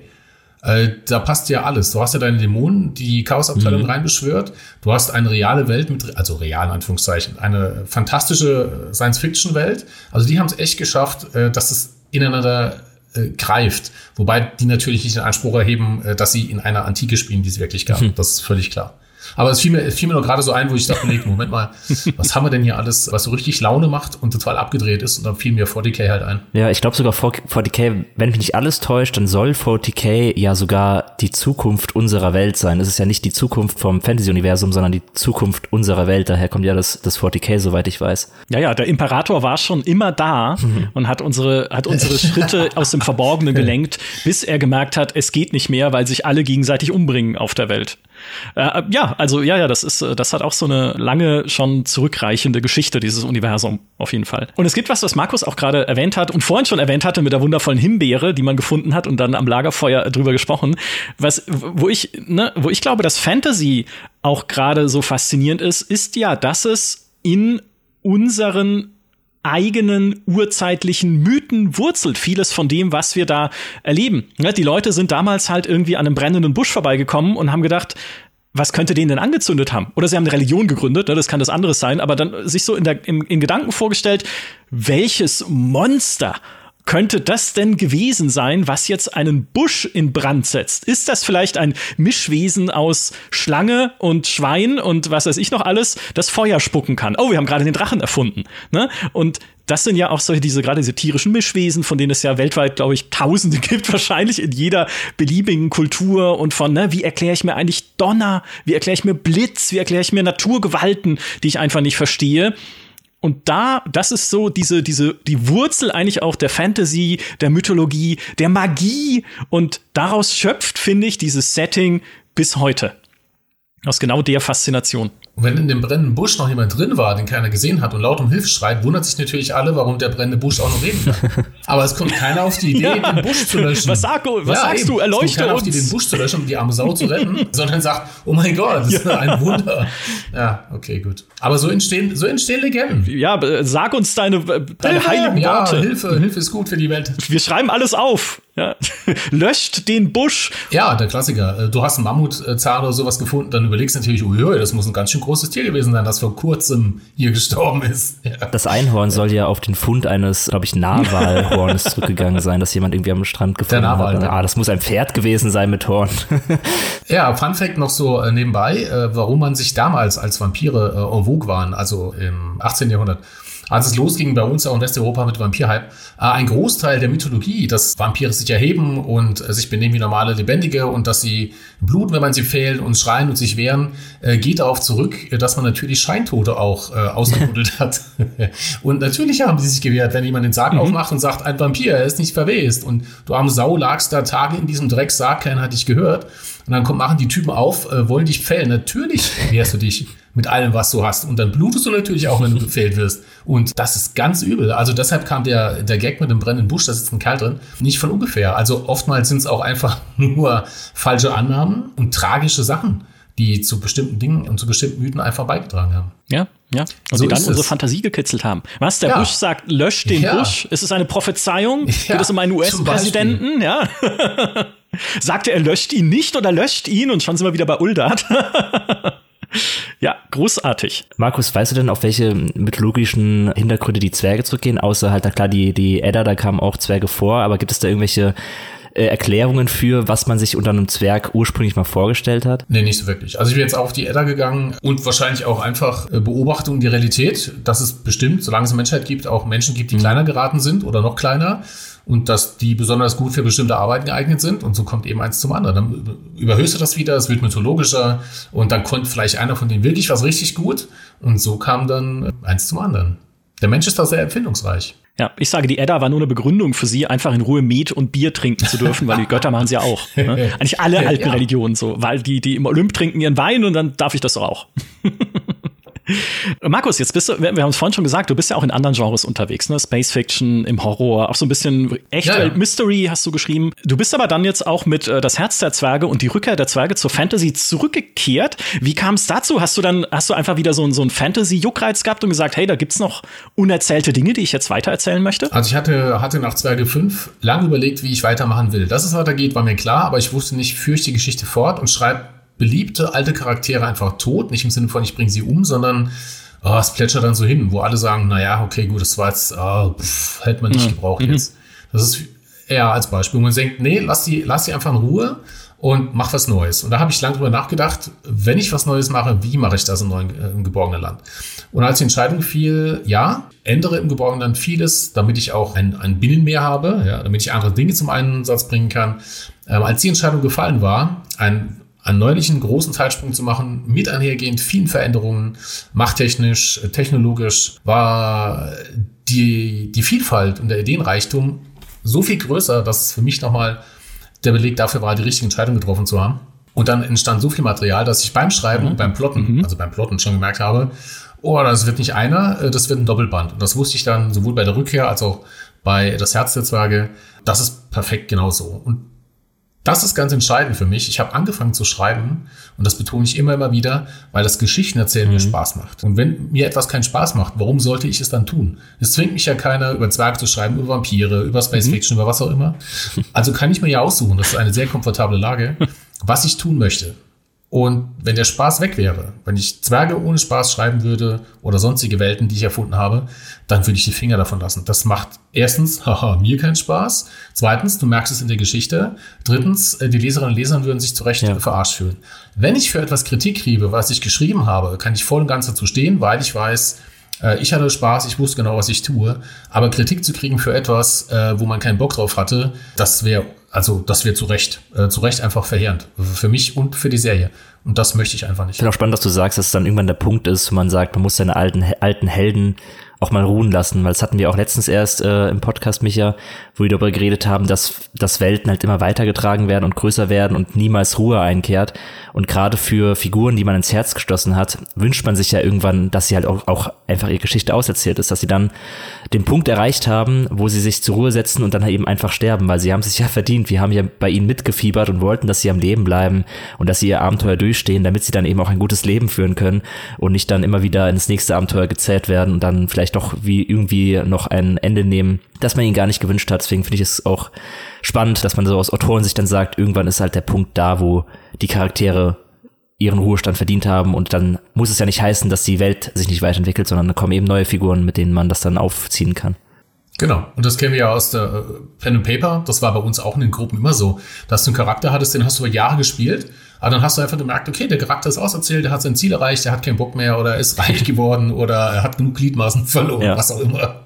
Und dass er sagt, nee, tschüssi, und sie ziehst den aus der Gruppe ja. raus und bringst einen neuen. Und das ist im Kampfsterben ist zwar, hm, ja, passiert, aber das andere ergibt halt, du erzählst dir ja selber eine Geschichte im Rollenspiel. Du erzählst ja die Geschichte eines Charakters. Und da zu sagen, äh, an der Stelle ist dann für ihn Schluss, es kommt was Neues, ist ja viel ja. sinnvoller. Darf ich eine kurze äh, Frage zu die Zwerge stellen, wenn ich gerade die Gelegenheit habe? Ja. Ich, ich, ich finde, Tungdil hat ganz schön viel durchgemacht. Der, der, der arme Kerl, der hat. Vorsicht mit Spoilern jetzt. Ich, ne? ich, ich spoiler nicht, äh, aber, aber er, er hat ein hartes Leben. War das was, was dir schwer gefallen ja. ist, äh, diesen Protagonisten, ich sag mal so, einen Spießrutenlauf durchmachen zu lassen? Oder hat sich das für dich irgendwie richtig und spannend angefühlt? Nö, das war richtig und spannend. Klar gibt es äh, sehr lineare Charakterentwicklungen mhm. äh, immer, aber gerade für jemand, der im Mittelpunkt steht einer, einer Geschichte, und der durch Veränderungen wiederum anders auf Geschichten, auf Impulse reagiert. Es ist umso wichtiger, dass äh, so ein Charakter was, was durchgemacht hat. Das war in mhm. Müllert ja genauso. Da ist ja auch jemand, der äh, viele Irrungen und Wirrungen mitmachen muss, teils von außen herangetragen, äh, teils bedingt durch seine eigene Natur. Und das wiederum macht es ja auch für die Leserinnen und Leser spannender. Also wie reagiert jetzt ein Tungdeal, der kein Spoiler-Alarm jetzt, der das und das erlitten hat, durchlebt hat, überstanden hat, der reagiert natürlich anders als jemand, der von morgens bis abends nur beim Marke im Stollen irgendwas zusammenschmiedet und ja. ein schönes Leben führt. Das ist super wichtig einfach. Ne? Auch das ist ja klassisches Geschichtenerzählen dein Held muss ja auch mal erstens auf Hindernisse stoßen und dann ja auch wieder genau. daran wachsen. Das ist genau. ja die Heldenreise im Endeffekt. Kann ja nicht sein, dass er ja so konfliktfrei genau. einfach durchs Leben gleitet. Wäre auch nicht schlecht, aber nee, es muss ja auch mal Schicksalsschläge geben. Es muss ja auch mal was Düsteres passieren. Ist oft was, was ich in Spielen vermisse, weil die auch eine sehr, naja, gut, viele davon sind in Amerika entwickelt und vielleicht ist die amerikanische Erzählweise da auch nochmal eine positivere, würde ich jetzt mal so sagen, neutral ausgedrückt. Aber dass sie manchmal so diese, diese Konsequenz mhm. des auch mal Tragischen halt nicht so zulassen. Ja, oh, jetzt ist dein Arm ab, so ungefähr, ja, und dann äh, komm mal damit klar. Oder dein, dein bester Freund ist gerade irgendwie gestorben oder weiß ich nicht. Es gibt auch Dinge, da, ich muss jetzt immer aufpassen, dass ich nichts ja. spoilere, was in die Zwerge passiert. Also spielt auch gerne das Zwergespiel übrigens, weil da passiert's auch.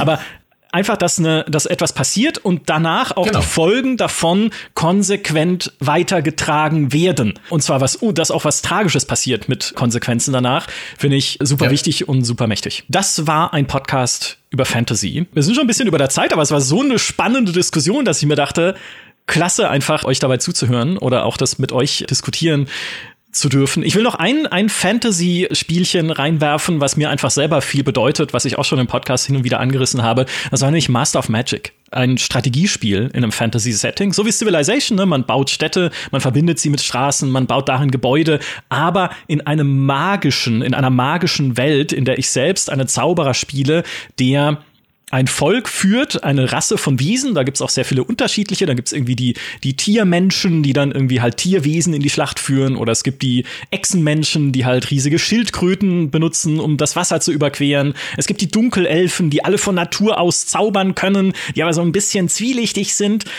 Und wie toll es immer für mich war, einfach eine neue Partie auch zu starten mit einer neuen Kombination aus magischen Fähigkeiten, die mein Hauptcharakter hat. Ne, habe ich jetzt Todesmagie, habe ich Lebensmagie, Naturmagie, Chaosmagie, um zu zerstören, einfach nur möglichst viel.